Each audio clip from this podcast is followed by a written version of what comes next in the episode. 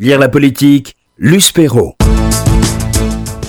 Dominique Schnapper, bonjour, rebonjour.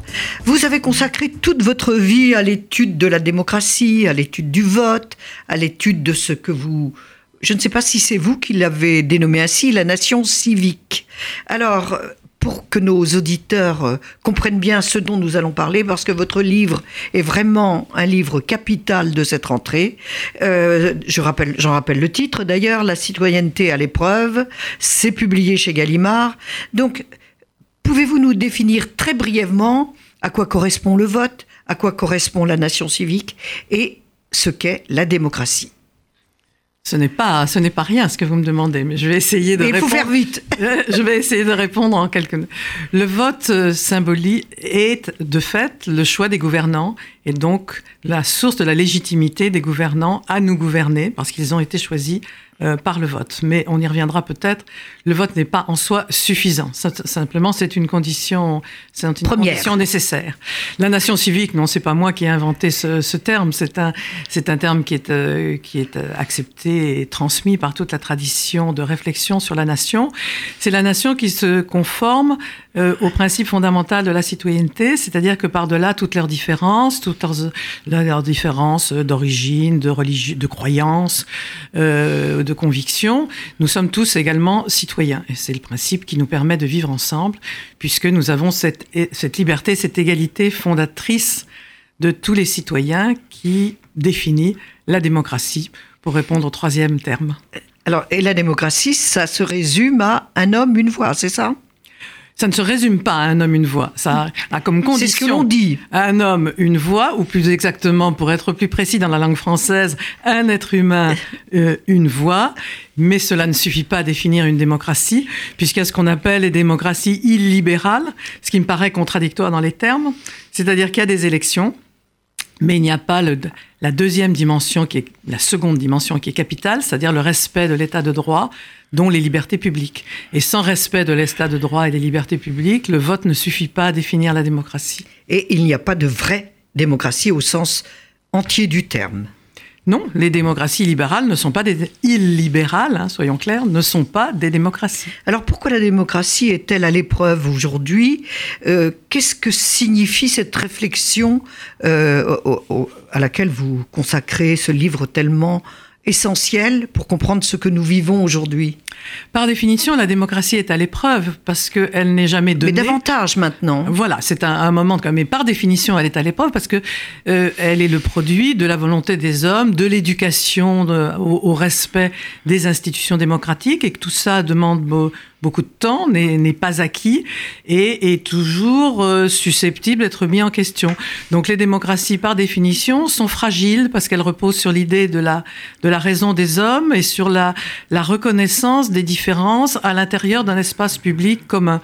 C'est difficile, c'est compliqué, c'est ce qu'on voit dans les pays qui ont été euh, sous la domination soviétique et qui ont beaucoup de peine à apprendre les principes de fond du respect, du respect de la démocratie. Reste que même dans les démocraties les plus anciennes, les États-Unis, euh, l'Angleterre, euh, la Grande-Bretagne, le Royaume-Uni, enfin les différentes nations européennes et les nations créées par les Européens en Australie. Ce qu'on appelait l'Occident. Ce qu'on appelait l'Occident, et qui a un sens. En ce moment, euh, il y a une épreuve particulière ou plutôt il y a l'accentuation des traits euh, qui définissent en général l'épreuve de la démocratie. Euh, la, euh, la, chute du mur de Berlin a eu un effet paradoxal qui est que face au totalitarisme soviétique, euh, les démocrates savaient pourquoi ils se battaient. Ils ne voulaient pas du, du, du totalitarisme soviétique. On avait le meilleur ennemi. Et, et euh, des armées euh, qui, qui dévalaient, euh, qui débarquaient à Bucarest, euh, à Budapest mmh. ou à Prague pour rétablir le régime. La fin de, du mur de Berlin a compliqué, a compliqué la donne et au nom de la démocratie, c'est ça qui est nouveau. C'est que c'est au nom de la démocratie que euh, les nouvelles démocraties ont de la peine à apprendre les pratiques démocratiques et que euh, ces ennemis restent des ennemis et sont de plus en plus nombreux et de plus en plus forts.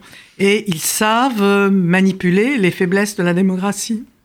On peut dire qu'Orban est un exemple Orban est un exemple, de ce que vous venez oui. d'expliquer. Euh, oui, et tout le, tout le mouvement islamique qui sait profiter euh, de, des faiblesses de la démocratie quand il y a une, une population musulmane dont une partie peut être manipulée par des pouvoirs extérieurs. Alors, pour le sous-titre de votre, de votre essai, c'est la démocratie et les juifs. Pourquoi les, le problème de la démocratie est-il particulier s'appliquant aux juifs? D'ailleurs, je note que vous écrivez juif sans majuscule. Ça Je mérite vous- une explication? Je vous remercie de l'avoir noté parce qu'il a fallu que je le demande, je le demande à l'éditeur puisque spontanément aujourd'hui on met une, on met une majuscule. Et la raison c'était que euh, dans la démocratie, euh, les juifs sont un groupe euh, de type religieux ou spirituel ou historique, mais qui ne sont pas un groupe politique. Et en français, on met des majuscules au peuple et non pas euh, aux groupes euh, qui se définissent Minoritaire, qui plus. euh, minoritaires qui se définissent par une histoire, euh, des croyances, des pratiques, une tradition, enfin comme se définissent les juifs. Mais dans le cadre démocratique, je mets pour cette raison une minuscule euh, à juifs. Alors pourquoi pourquoi les juifs? Parce que euh, pour des tas de raisons personnelles, mais c'est pas la- c'est pas le problème, c'est que euh, c'est un cas part- euh, un peu exemplaire du problème que pose la constitution de l'espace public commun à des populations donc, qui ont une histoire, une culture, qui Une est tradition. donc des traditions à la fois très fortes et à la fois quotidiennes et métaphysiques. Et c'est cette double dimension qui, je pense, explique, au moins sociologiquement, la force de cette tradition. Bon, donc cette tradition se trouve euh, euh, en, je dis pas en conflit, mais enfin doit se réinterpréter à l'intérieur de l'espace public de la citoyenneté. Et les difficultés avec lesquelles les démocrates ont accepté les juifs et les juifs ont accepté de redéfinir leur propre tradition en termes euh, spirituels, disons, spirituels pour avoir un terme qui, qui recouvre historiques et spirituels, euh, est, euh, illustre les, les difficultés de l'ordre démocratique qui, encore une fois, n'est pas donné une fois pour toutes et doit se construire à travers les difficultés. Et quotidiennement pour chaque citoyen. Oui, parce qu'on on est effectivement citoyen tout le temps, même si on n'en a pas toujours conscience. Alors, pour bien comprendre le- votre propos, je- cela implique quand même de revenir un petit peu sur l'histoire du peuple juif après l'Exode et la destruction du deuxième temple. hein, il faut repartir de là. 70 de notre ère, l'an 70 de notre ère. Donc 2000 ans de diaspora. Comment dans le monde, essentiellement européen, euh, les juifs se sont-ils organisés euh, dans les pays où ils ont vécu avant l'avènement de la démocratie? Alors, c'est Un petit point d'histoire important Un petit point d'histoire de- depuis depuis euh, le premier siècle de notre ère, les Juifs dans le monde euh, chrétien et musulman euh, ont été minoritaires et euh, ils, ils ont eu Mais avec des droits différents. Avec des situations différentes. J'en euh, évoque un certain nombre de configurations, mais il pourrait. Mais c'est essentiel pour bien comprendre. oui, mais il y a des bibliothèques entières euh, sur la question. Mais quand la démocratie, euh, au moment de l'irruption de la démocratie, il y avait des- dans la société tout un, tout un monde euh, de représentation et de relations entre euh, les minorités juives et le monde euh, chrétien et musulman que euh, l'affirmation de la démocratie, l'affirmation de la citoyenneté ne pouvait pas éliminer ou évacuer ou marginaliser. Donc on se trouvait face à une situation de la, de la société qui rendait difficile ce qui rendait difficile cette double réinterprétation qu'imposait euh, l'irruption de la démocratie de la démocratie moderne. Alors, en France, puisque nous sommes à Paris, ici au micro d'RCJ, en France, la Révolution a tout changé. C'est à partir de cette fameuse déclaration du comte de Clermont-Tonnerre que l'émancipation, la, grande émancipation, le problème de, ce problème-là s'est posé pour les Juifs, pour les communautés juives de France. Oui, Parce que un je dis bien dont- les communautés. Un ami non juif m'a fait remarquer que je mettais émancipation avec un E majuscule et je lui ai dit oui, les juifs mettent toujours l'émancipation de 1791 avec un E majuscule, ce qui prouve Oui. le, le sens que ça a. La grande émancipation. Voilà, c'est non l'émancipation par excellence. Voilà. Euh, donc euh, oui, ce qui a changé fondamentalement et en tout cas symboliquement, c'est que c'est la première fois qu'il y avait l'égalité statutaire, statutaire et politique des juifs absolue. avec les autres. Statutaire et politique. Mais l'égalité statutaire et politique n'a évidemment pas résolu tous les problèmes, puisque les, relations à l'intérieur des sociétés chrétiennes restaient marquées par, euh, l'histoire et par la manière dont les relations s'étaient établies euh, au cours des siècles.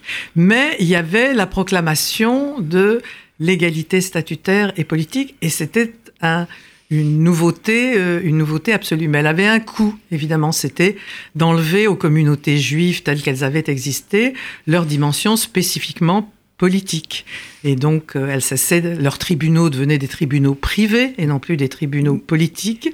Et euh, leur rôle politique était, était réduit en tant que collectivité des juifs.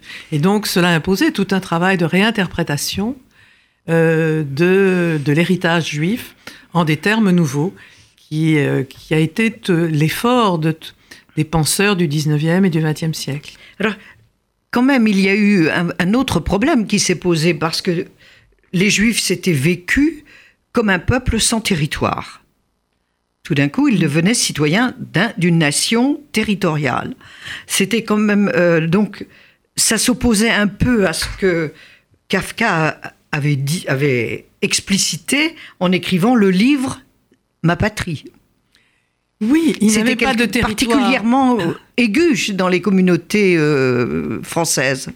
Il n'avait pas de territoire, mais parce qu'il n'avait pas la- le pouvoir politique d'avoir un territoire. Et donc, euh, ce qui faisait exister le peuple, c'était pas comme les autres peuples l'inscription dans un territoire particulier, mais la transmission des traditions que, que symbolisait le livre. Le livre était le moyen par lequel, malgré l'absence de territoire, malgré les, déplacements, les mobilités et les, expuls- les expulsions, les persécutions, restait la transmission d'une identité particulière à travers les traditions portées par le livre.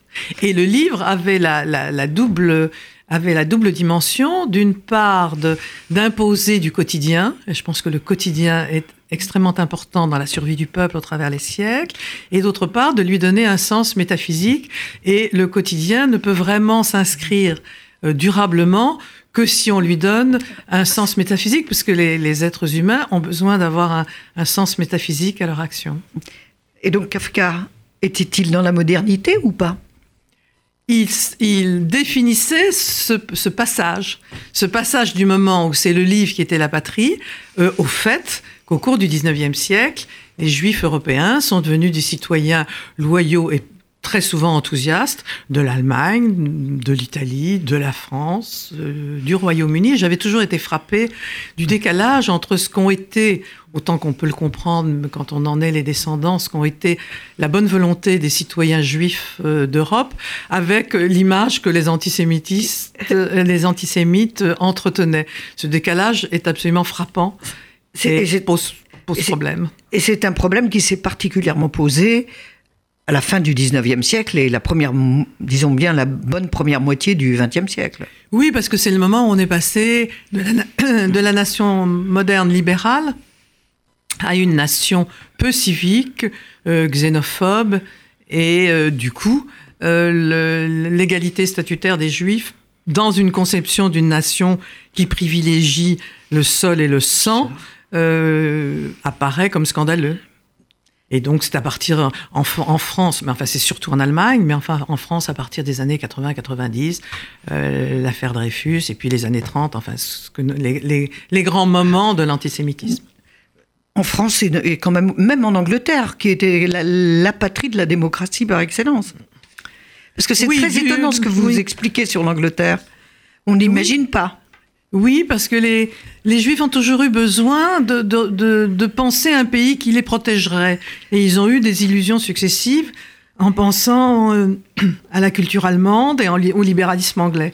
Mais ni la culture allemande ni le libéralisme anglais n'ont protégé pardon, les Allemands et les Anglais de, de l'antisémitisme. Ah, absolument. Donc il y a quand même eu des illusions. Et ce qui explique pourquoi la modernité finalement a posé un, problème particulier aux Juifs. Et comment l'ont-ils résolu? Quel déchirement cela a-t-il provoqué? C'est très intéressant ce que vous expliquez là. Ben, ils, se ils étaient partagés entre euh, la, euh, l'adhésion à la promesse républicaine, la première qui leur avait donné cette égalité de statut avec tout ce que ça représente euh, symboliquement et réellement comme promesse. dans le quotidien. C'est une promesse énorme et donc ils ont adhéré à cette promesse qui, qui leur donnait une égalité dont ils n'avaient jamais fait l'expérience. Qu'ils n'avaient jamais demandé. Et euh, c'est plus compliqué. Hein. C'est plus compliqué. En tout cas, il n'y avait pas d'expérience euh, passée. Dans Et donc, euh, il, y avait cette promesse. Il, voulait y croire. Il la pensait plus plus forte euh, qu'elle ne s'est révélée au cours au cours des différents moments moments historiques. Et évidemment, le, la Seconde Guerre mondiale a créé une rupture, euh, une rupture euh, que je crois définitive chez, chez les Juifs euh, qui ont pensé que, qui ont compris d'une part que selon les mots de, de Hannah Arendt, ce qu'elle appelle l'État-nation, c'est-à-dire la nation démocratique, c'est ça qu'elle désigne ainsi sous ce terme, le sort de l'État-nation est étroitement lié à celui des Juifs. Alors disons-le en sens inverse, le sort des Juifs est étroitement lié à l'État-nation selon Hannah Arendt et la nation démocratique euh, euh, telle que nous, nous, nous en parlons, euh, nous en parlons maintenant. Et en même temps, ils ont l'inquiétude qu'elle ne soit pas assez forte pour s'affirmer elle-même et pour savoir les, les défendre. C'est bien ce qui s'est passé dans les années 30, où euh, les, les, démocraties ont été à la fois euh, divisées et incapables de comprendre euh, ce qu'était l'éclairisme et de défendre euh, et de défendre les juifs.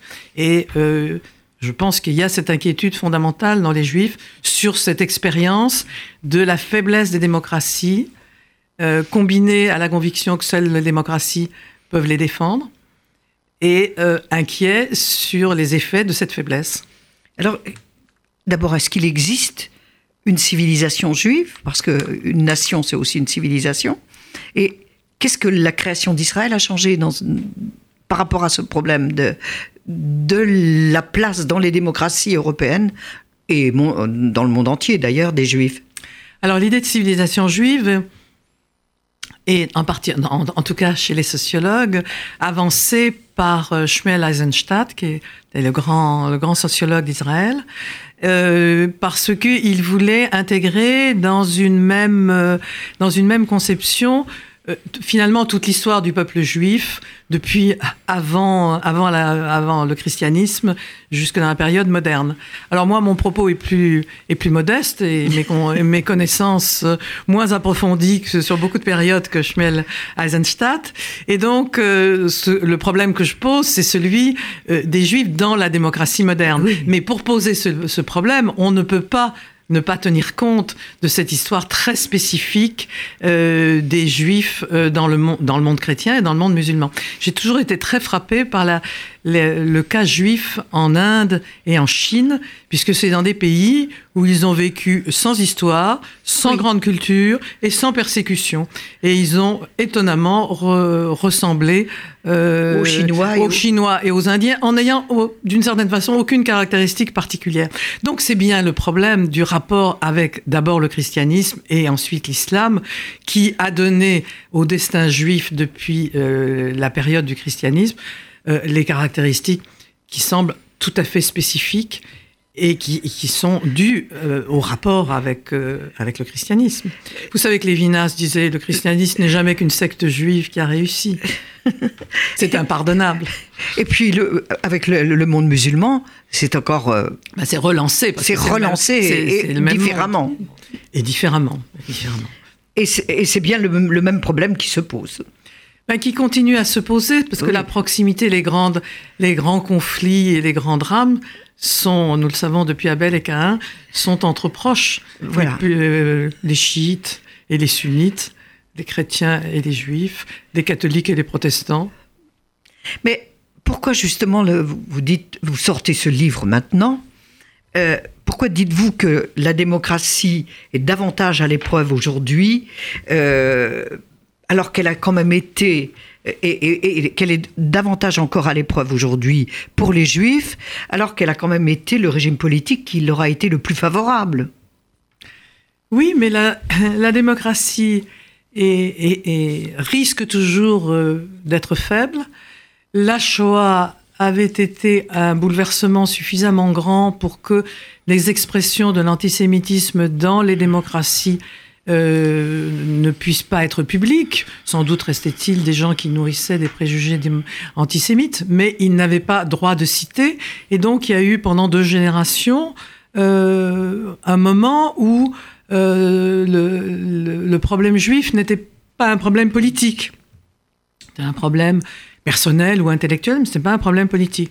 Et avec le changement de la géopolitique actuelle, depuis la, depuis la chute du mur de Berlin, et euh, le, problème de l'islamisme, euh, il y a une nouvelle, un nouveau mouvement euh, de remise en cause de l'antisémitisme au centre euh, de la vie politique, comme, comme cause et comme symptôme. Mais justement, l'islamo-gauchisme euh, qui, qui, triomphe un peu partout euh, dans les pays européens, qui est très présent, qui, est, très présent, il ne triomphe pas. Euh, Est-ce que c'est la nouvelle forme d'antisémitisme? C'est une nouvelle forme. Un recyclage en quelque sorte. Oui, c'est le terme de recyclage et celui de Taguieff. C'est une des nouvelles formes de recyclage de l'antisémitisme. L'antisémitisme est tellement inscrit dans, dans l'histoire européenne que euh, a assisté euh, historiquement à des recyclages successifs. Ça a été au nom de la, au nom de la race à un moment donné.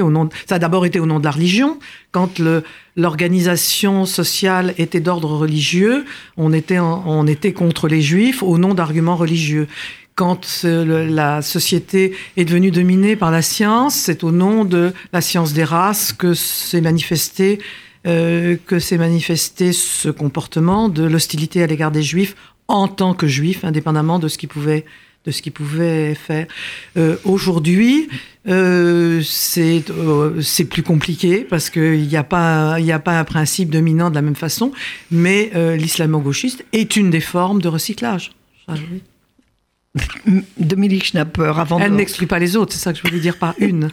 Pour en terminer, les juifs partout minoritaires sont-ils plus menacés que les autres dans les démocraties et dans les autres régimes Je crois que beaucoup de, de groupes minoritaires ont été, ont été menacés, euh, euh, sont menacés, et que même dans la démocratie, qui est quand même fondée sur le principe majoritaire, il n'est jamais bon, il n'est jamais bon d'être minoritaire.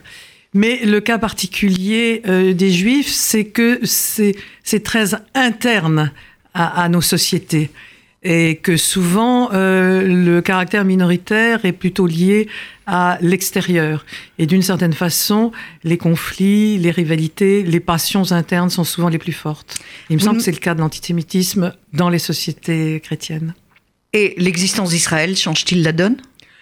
Change-t-elle la donne, pardon euh, Elle change la donne puisque euh, être citoyen euh, des démocraties européennes maintenant, c'est choisir d'être citoyen puisque on pourrait être citoyen israélien puisqu'on a le choix d'être citoyen israélien et que les démocraties vous laissent la liberté de choisir. Donc être citoyen des démocraties en dehors d'Israël est le résultat d'un choix, ce qui n'était pas le cas auparavant. Donc c'est une nouveauté puisque c'est une façon de remettre à l'épreuve importante. C'est une façon de remettre à l'épreuve la citoyenneté des, citoyens, des, citoyens juifs minoritaires dans les démocraties. Dominique Schnapper, je rappelle le titre de votre ouvrage, la citoyenneté à l'épreuve de la citoyenneté à l'épreuve, la démocratie et les juifs. C'est un essai publié chez Gallimard. Euh, je vous signale que ce livre est essentiel si vous voulez vraiment comprendre le monde dans lequel vous vivez. Merci Dominique Chaper. Merci Luce Perrault.